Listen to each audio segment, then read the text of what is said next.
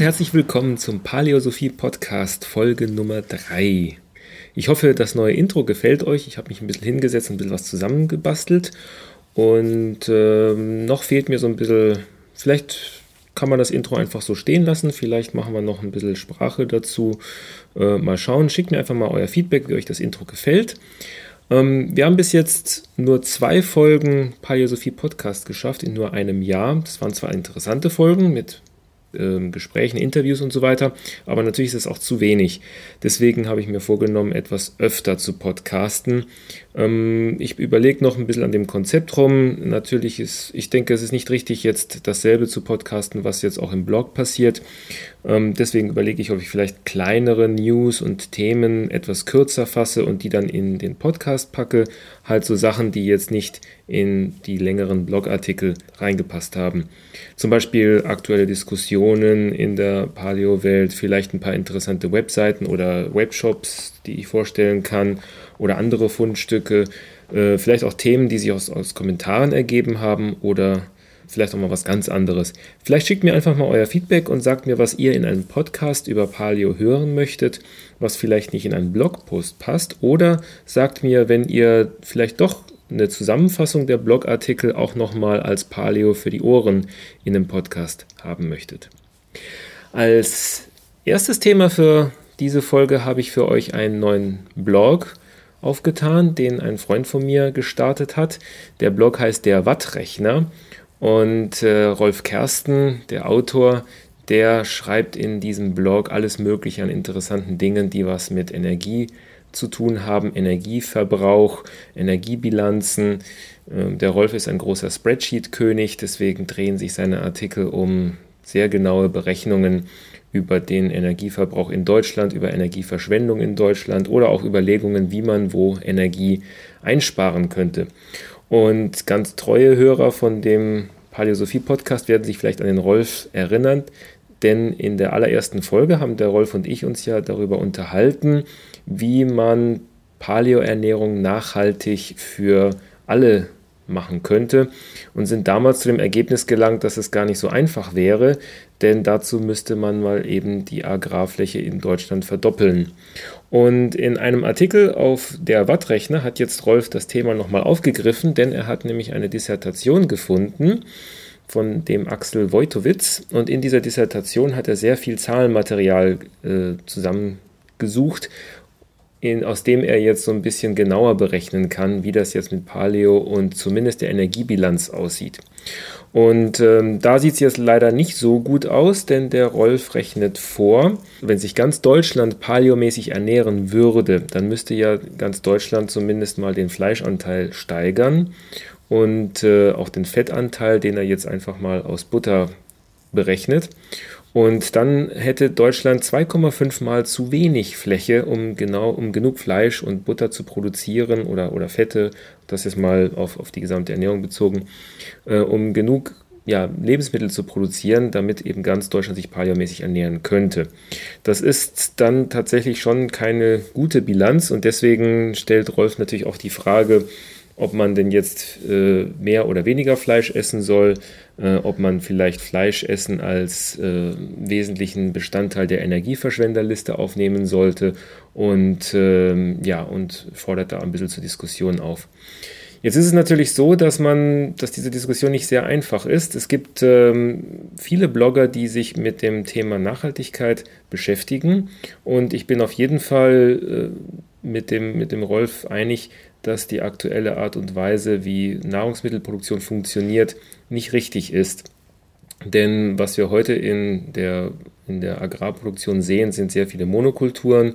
Monokulturen bedeutet auch, dass man mit chemischen Keulen arbeiten muss, um eben die, die, die, die von der Natur gewollte Diversifikation zu unterdrücken und äh, stattdessen ganze große Weizenfelder zu haben, die, wo nur Weizen wächst oder Mais oder was auch immer da angebaut wird.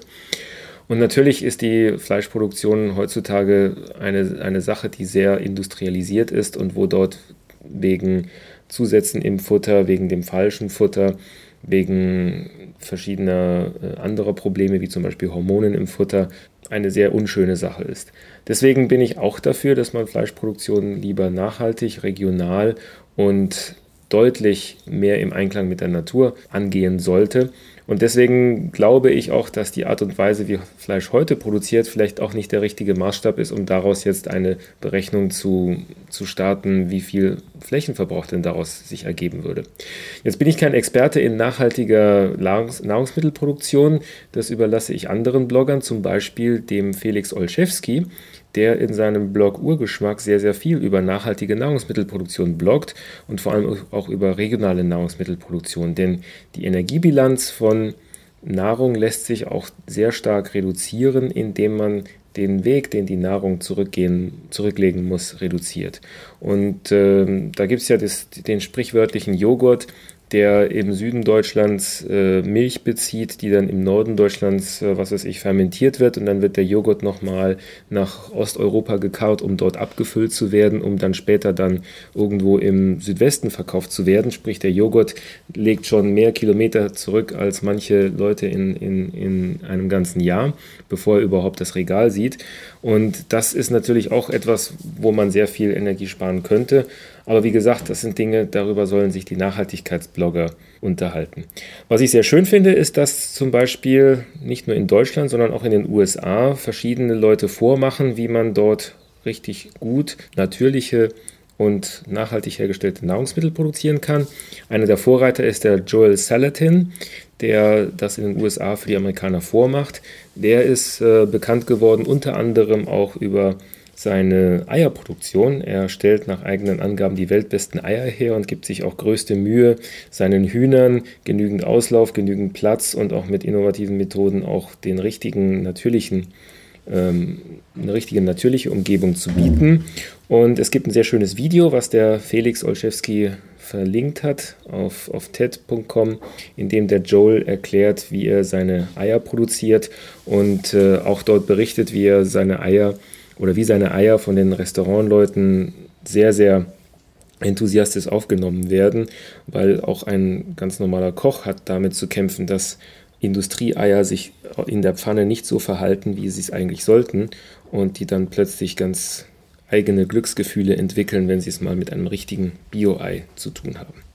Aber zurück zur Frage. In der, in der Beobachtung oder in der, in der Frage, ob man jetzt die ganze Welt paleomäßig nachhaltig ernähren kann und mit der Antwort, die Rolf gegeben hat, dass das gar nicht möglich sein soll, da drängt sich natürlich auch die Frage so ein bisschen auf, ist es denn überhaupt moralisch vertretbar, sich paleomäßig zu ernähren, obwohl man weiß, dass das nichts für die ganze Welt wäre?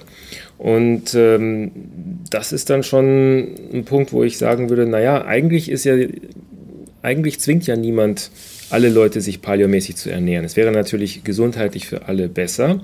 Aber auf der anderen Seite ist es überhaupt moralisch vertretbar, sich bewusst krank zu machen. Zwar mit allen Konsequenzen, Gesundheitssystem, Produktivität, Verwandte, die dann darunter leiden, dass man krank ist und so weiter und so fort.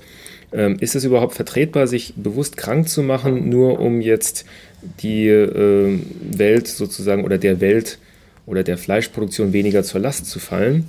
Das ist vielleicht auch ein anderer Aspekt dieser Frage, den man dann auch berücksichtigen müsste.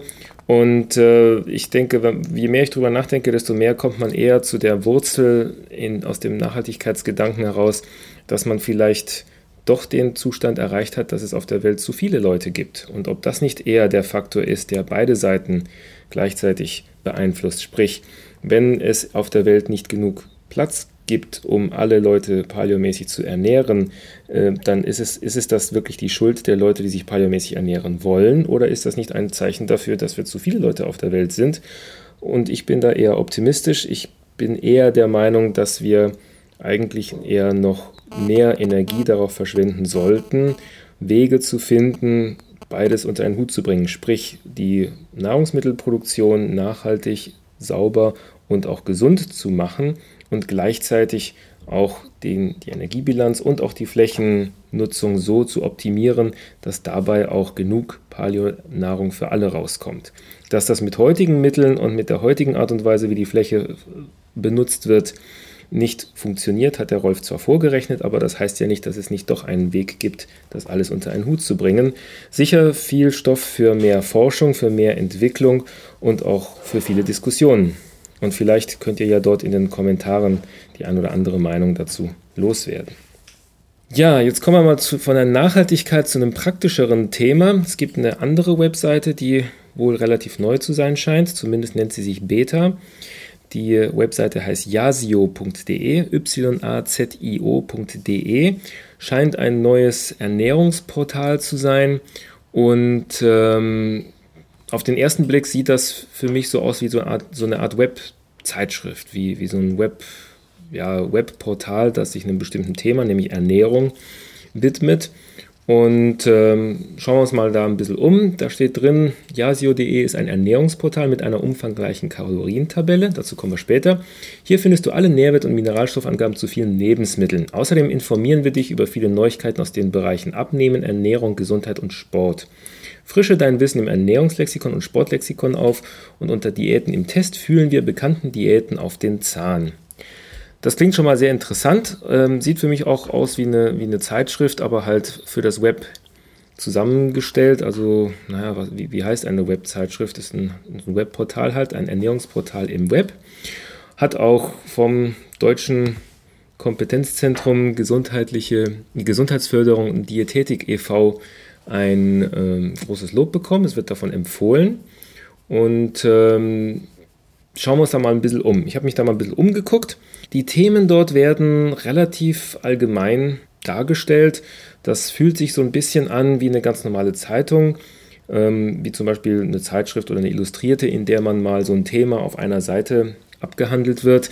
Das heißt also, besonders großen Tiefgang haben die Artikel nicht. Es werden halt verschiedene Themen kurz und knackig auf einer Seite vorgestellt. Jetzt äh, interessiert mich natürlich auch so ein bisschen, was denn jetzt in den Diäten oder welche Diäten da im Test sind. Und da gibt es derer viele.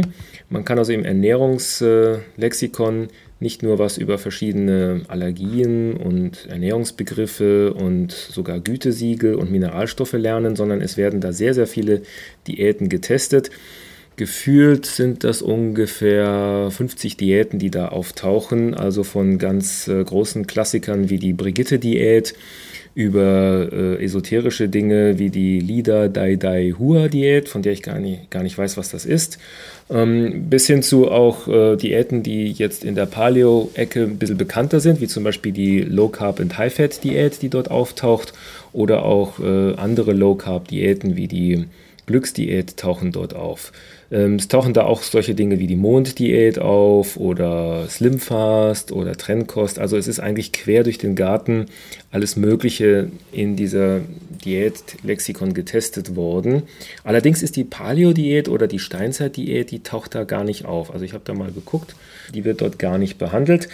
Also habe ich mir mal so ein paar Diätartikel angeguckt zum Beispiel eben die Low Carb and High Fat Diät, die ja der Paleo Diät relativ ähnlich ist, denn auch hier wird halt ähm, zumindest aus einer anderen Ecke heraus, also mit einer anderen Beweggründen, landet man doch bei einer ähnlichen Sache.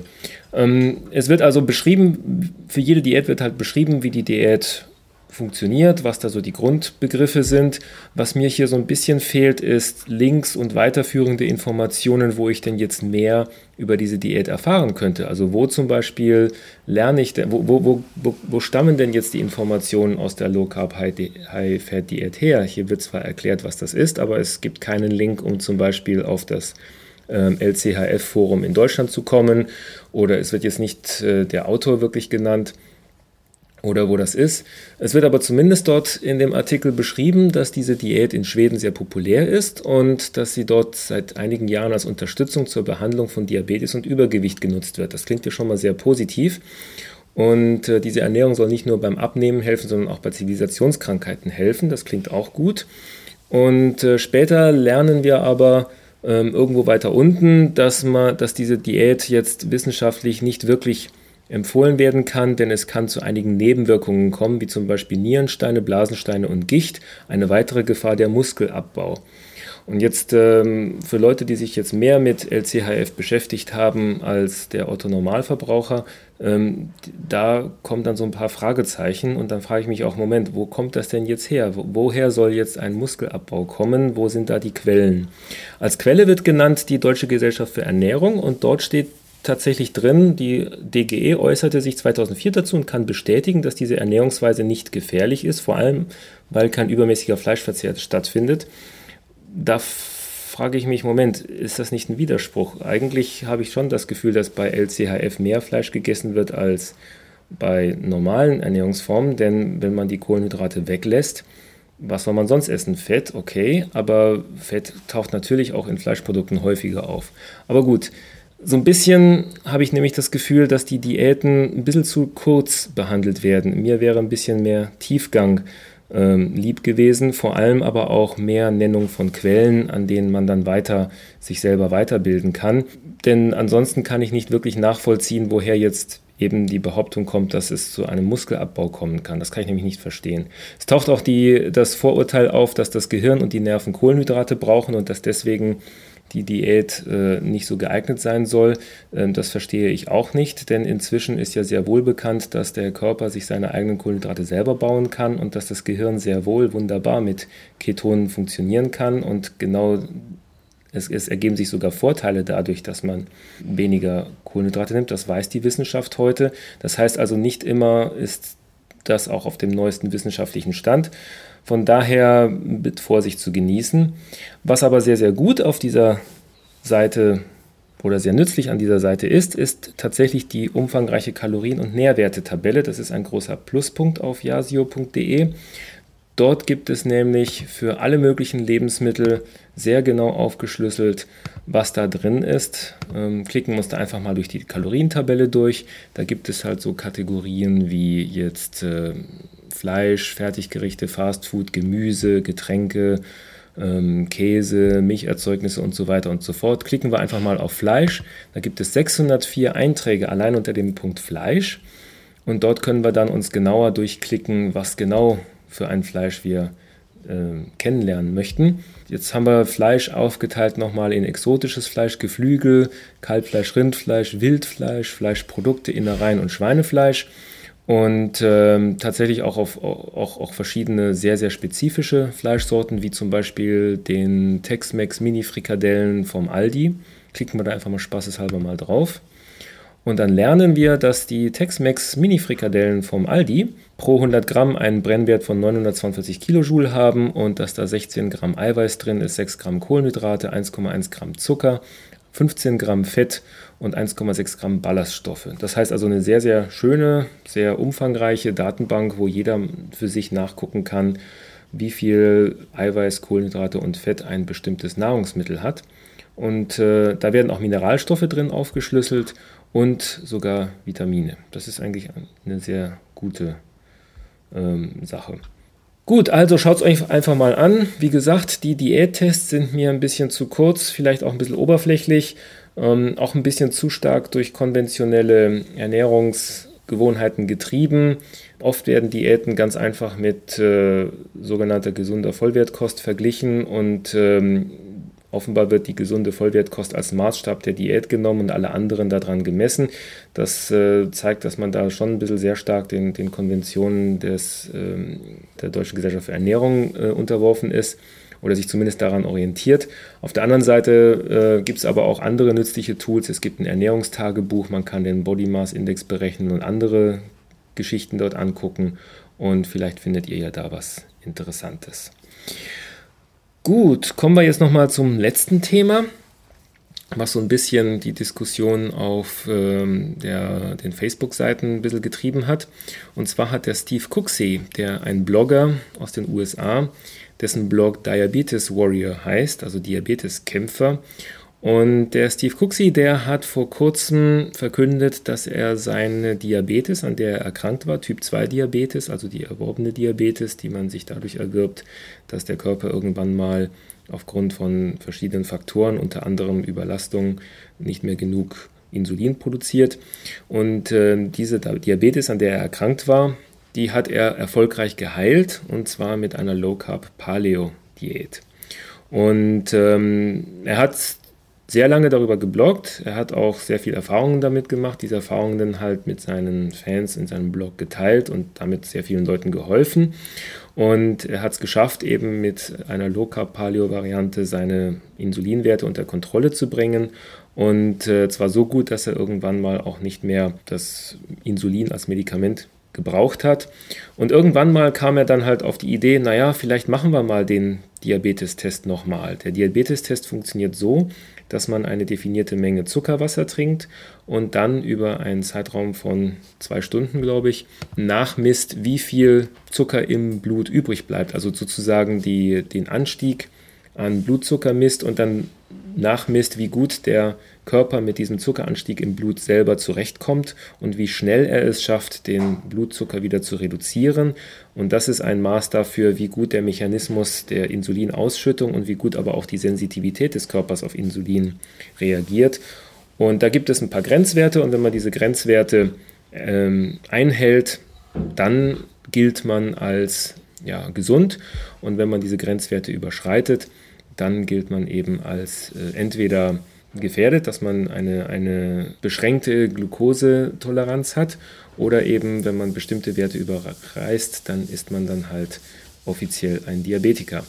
Das heißt also, nach zwei Stunden, um, um genau zu sein, zwei Stunden nachdem man einen, dieses genormte Getränk, diesen genormte Zuckerwasser getrunken hat, nach diesen zwei Stunden, wenn danach der äh, Glukosewert im Blut zwischen 140 und 199 Milligramm pro Deziliter liegt, dann gilt man als beschränkt glukosetolerant. Das heißt, das ist sozusagen die Vorstufe.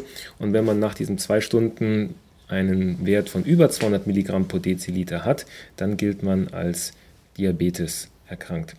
Und ähm, jetzt hat der äh, der Steve diesen Test mal spaßeshalber gemacht und er hat es im ersten Durchlauf erstmal nur auf diese mittlere Stufe geschafft.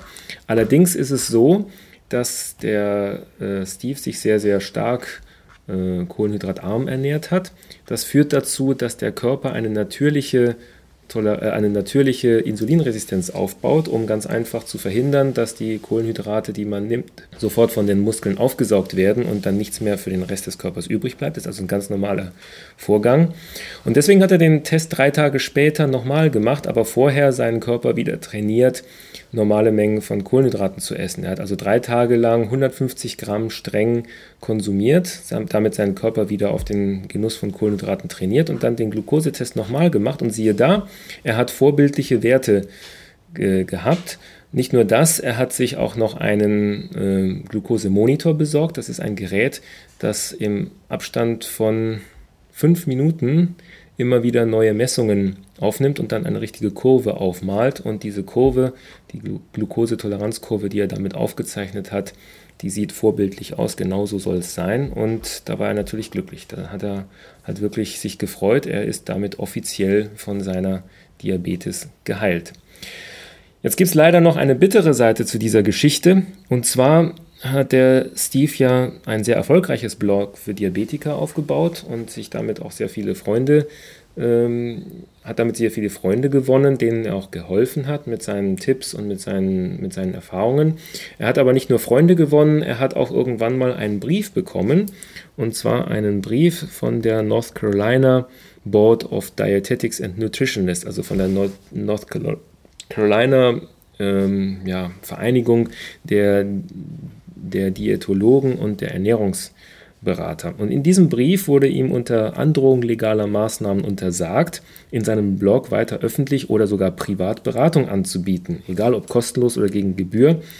Er darf noch nicht mal mit Freunden über, Ernähr über das Thema Ernährung reden. Und das ist natürlich schon ein bisschen bitter für ihn als Blogger natürlich. Er ist sich auch nicht sicher, wie stark diese, dieser Brief oder diese ja, Unterlassungserklärung eigentlich, diese Unterlassungs Aufforderung, wie stark diese überhaupt äh, legal begründet ist. Er hat sich jetzt zunächst erstmal in der ersten Runde gebeugt, um jetzt keinen weiteren Stress mit Anwälten zu bekommen, aber er rüstet sich jetzt gerade für den juristischen Gegenschlag, denn er sieht sein Recht auf freie Meinungsäußerung dadurch gefährdet und möchte jetzt halt juristisch prüfen lassen, ob er nicht mit dem Recht auf freie Meinungsäußerung sich dagegen wehren kann. Ja, vielleicht nochmal da wir am Anfang ein bisschen über Wattrechnerei geredet haben, habe ich jetzt auch mal angefangen, ein paar Milchmädchenrechnungen zu machen. Der ähm, angenommen, der Steve, der sieht ja noch relativ jung aus, ist 35 Jahre an, alt und angenommen, er lebt noch weitere 35 Jahre. Ähm, wie viel hat er denn jetzt gespart oder wie viel hat das Gesundheitssystem dadurch gespart, dass er jetzt nicht mehr Diabetiker ist, also jetzt nicht mehr behandelt werden muss, keine Folgekrankheiten mehr aus seiner Diabetes bekommt und auch nicht mehr regelmäßig äh, Medikamente bzw. Insulin spritzen muss. Und dazu habe ich mir jetzt mal eine Zahl rausgesucht, die 2006 veröffentlicht wurde im Springer Verlag und zwar in einem Papier, das in der Diabetologe erschienen ist. Und in dieser Zahl, äh, in diesem Artikel steht drin, dass die jährlichen Kosten von Diabetes pro Patient und Jahr bei 4.457 Euro liegen. Und äh, weiter wird dann auch darin hingewiesen, dass die Zahl der Diabetespatienten in Deutschland jährlich steigt, und zwar um 5 Prozent. Und das heißt, dass wir heute bei, also damals waren es 5,7 Millionen Betroffene, heute wären wir bei über 7,5 Millionen Diabetikern in Deutschland. Das heißt also, wenn wir jetzt einfach mal diese Zahlen nehmen, und natürlich ist das eine sehr grobe Rechnung und eine sehr starke Milchmädchenrechnung, aber nehmen wir mal an, der Steve ist jetzt 35, hat noch 35 Jahre zu leben, dann hätte er damit eben diese 4.457 Euro mal 35, sprich insgesamt 155.995 Euro gespart. Allein dadurch, dass er sich einfach nicht äh, damit abgefunden hat, die Diabetes so zu behandeln, wie das Gesundheitssystem das normalerweise vorschreibt, sondern sich seine Gesundheit in die eigene Hand genommen hat, sich über Ernährung weitergebildet hat, sich mit der Paleoernährung selber eingeregelt hat und dadurch nicht mehr von Medikamenten abhängig ist.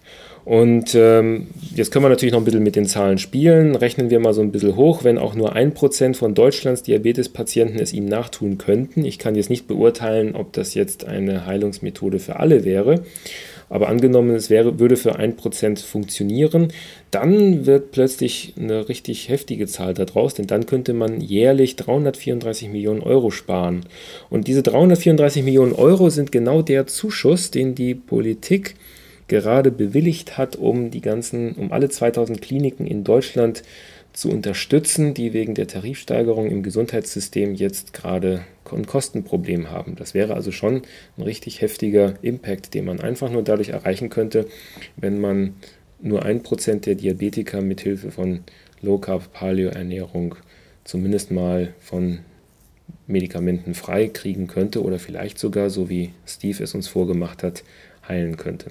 Jetzt bin ich kein Diabetesarzt, ich habe auch keine Ahnung von Heilungsmöglichkeiten, aber äh, ich höre immer wieder von Fällen von Leuten, die es schaffen, ihre Diabetes mithilfe der Paleo-Ernährung unter Kontrolle zu kriegen. Und ich denke, dass man an dieser Richtung deutlich mehr Forschung forschen sollte und auch auf Basis von dieser, von dieser Variante einfach mal gucken sollte, ob man damit nicht eher Leuten helfen kann, als sich damit abzufinden, ein Leben lang Medikamente zu spritzen. Gut, damit haben wir schon einen Haufen äh, Themen durchgeackert und ich freue mich auf eure Kommentare. Schickt euch einfach, äh, schickt mir einfach euer Feedback an info@paleosophie.de und äh, die Links und die Informationen zu den Themen, die wir heute durchgenommen haben, die findet ihr natürlich auch in dem entsprechenden Blogpost auf paleosophie.de. Und damit vielen Dank und bis zum nächsten Mal. Tschüss.